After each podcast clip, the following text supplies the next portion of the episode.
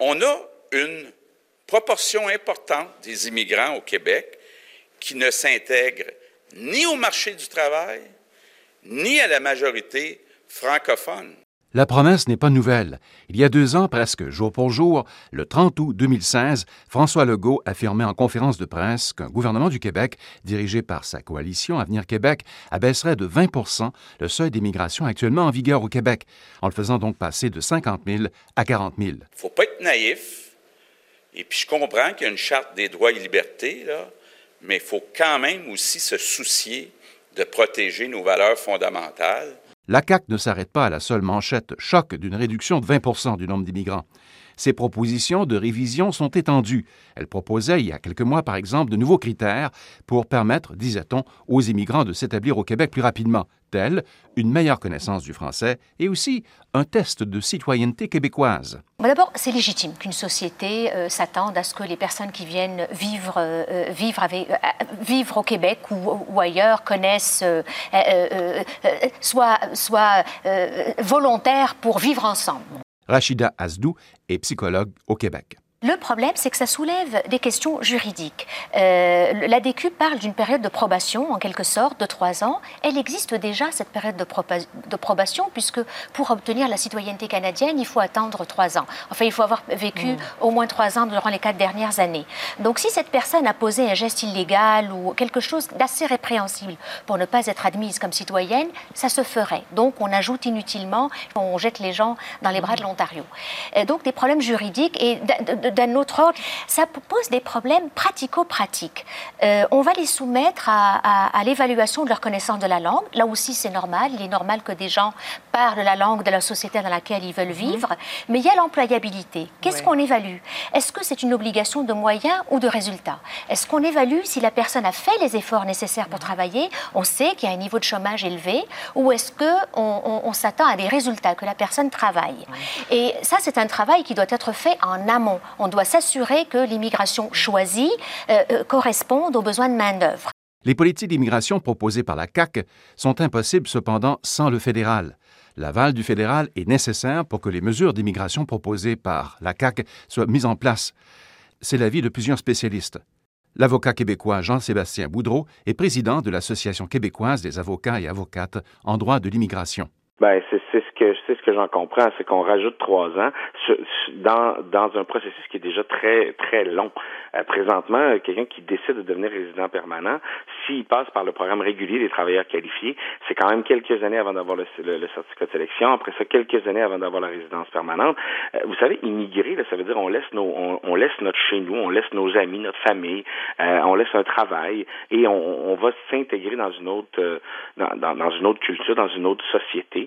Euh, c'est déjà un processus qu'il faut il faut réfléchir, il faut y penser parce que c'est un processus qui est un qui est coûteux, qui est long. Donc c'est en plus on rajoute une incertitude, en plus de rajouter des délais, on vient on vient de rendre le Québec de moins en moins attrayant et on a besoin d'immigrants. Il faut arrêter de se se, se, cacher. Là. Je veux dire, on en a besoin. On voit, on est, on est presque au plein emploi. Il y a plein d'employeurs qui ont, qui ont des, des emplois à combler, qui sont pas capables de le combler avec des, avec des gens qui sont déjà sur le territoire canadien, canadien québécois. Il faut penser à l'avenir et il faut arrêter de mettre de, de, de rajouter de l'incertitude dans un processus qui est déjà euh, difficile, laborieux, long, coûteux. Euh, donc, ça rend tout ça le difficile.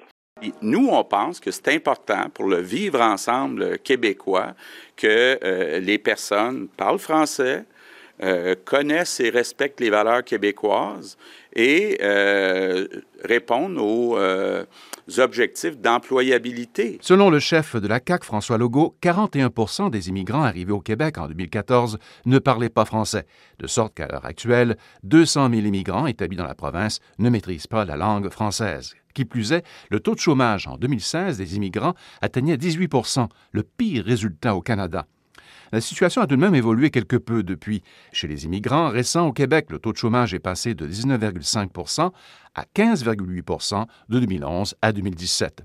Ce qui a changé énormément, c'est la menace d'une pénurie de main-d'œuvre au Québec qui promet de s'accentuer alors que la génération des baby boomers de souche prend le chemin de la retraite. Dans ce contexte, une réduction de l'immigration serait-elle à l'avantage de tous les Québécois? alors que Statistique Canada évalue à près de 100 000 le nombre de postes vacants en ce moment au Québec? Nous, on a fait des représentations euh, au ministère de l'Immigration à plusieurs niveaux tout au long du processus. Et c'est d'ailleurs, euh, euh, on a souligné à chaque fois qu'il fallait absolument procéder à des modifications au niveau de la grille de sélection des immigrants pour que vraiment on ait maximisé le potentiel de, de l'immigration pour solutionner le problème de pénurie de main-d'œuvre. Bruno Leblanc, directeur des affaires provinciales pour le Québec à la Fédération canadienne de l'entreprise indépendante. Là où le bas blesse en matière d'adéquation entre les besoins du marché du travail et le profil des compétences, c'est ce qu'on appelle la grille de sélection des immigrants. Il faut savoir qu'actuellement, la manière dont le pointage de la grille est structuré, c'est-à-dire qu'il faut avoir un certain nombre de points pour être favorisé comme candidat par rapport à un autre, eh bien, souvent, ce qu'on a tendance à voir, c'est que les candidats qui sont super qualifiés, euh, par exemple avec des, euh, des, diplômes universitaires de troisième cycle, vont être favorisés au détriment de travailleurs peut-être un peu moins euh, qualifiés, comme par exemple des manœuvres, des manutentionnaires et tout ça. Et par contre, dans le, dans le, marché du travail, plus ça va, plus on a besoin de gens qui sont de ce type de compétences. Alors, c'est, c'est on n'a pas changé la grille de sélection à l'heure actuelle et je pense que c'est la prochaine étape qu'il va falloir que le gouvernement euh, auquel le gouvernement procède de manière urgente, parce qu'on a 100 000 postes à pourvoir au Québec actuellement. Ça fait très mal à nos petites PME. Il faut faire attention. Le Québec peut paraître moins accueillant que les provinces comme l'Ontario et la Colombie-Britannique. Euh, donc, on peut paraître moins accueillant, mais si on se compare au reste du monde, si on se compare aux États-Unis, à l'Europe, la proportion d'immigrants au Québec est aussi grande, même plus grande que la proportion d'immigrants aux États-Unis et dans plusieurs pays d'Europe. Gilles Grenier est membre du corps professoral du département de sciences économiques de l'Université d'Ottawa. L'anomalie, c'est l'Ontario. L'Ontario et, aussi l'Australie, euh, au bout du monde, sont des endroits où le nombre d'immigrants parmi la population est extrêmement grand. C'est bien, mais le Québec n'a pas à se sentir euh, coupable ou intolérant parce qu'il y a moins d'immigrants à Montréal qu'à Toronto. En fait, si on compare Montréal à New York, par exemple, c'est à peu près semblable. On ne peut pas dire que New York est une ville qui refuse les immigrants. Donc, aux États-Unis, il y a plusieurs grandes villes qui ont beaucoup moins d'immigrants qu'à Montréal. Effectivement, euh, la, personne, on ne souhaite pas garder chez nous trop de personnes qui n'acceptent pas notre langue, nos valeurs, participer euh, au monde du travail. Un reportage de Radio-Canada International.